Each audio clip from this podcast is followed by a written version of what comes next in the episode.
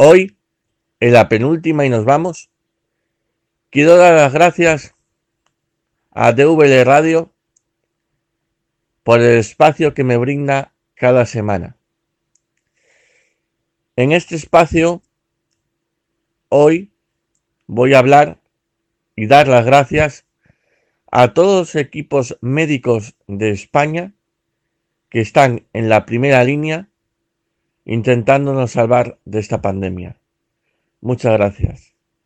Quiero dar también las gracias a policía, guardia civil, bomberos, ejército, a la UME, policía local, que ponen su granito de arena para que salgamos de este bache.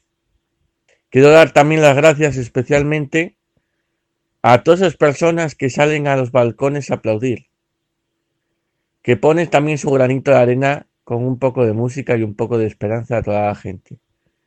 Veo como cada día, a través de redes sociales, se hacen quedadas para verse por videollamadas.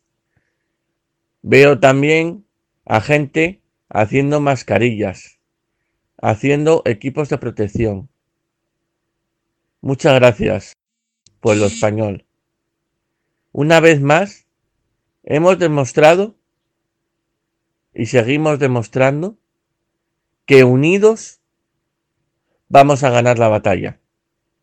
De verdad, muchas gracias.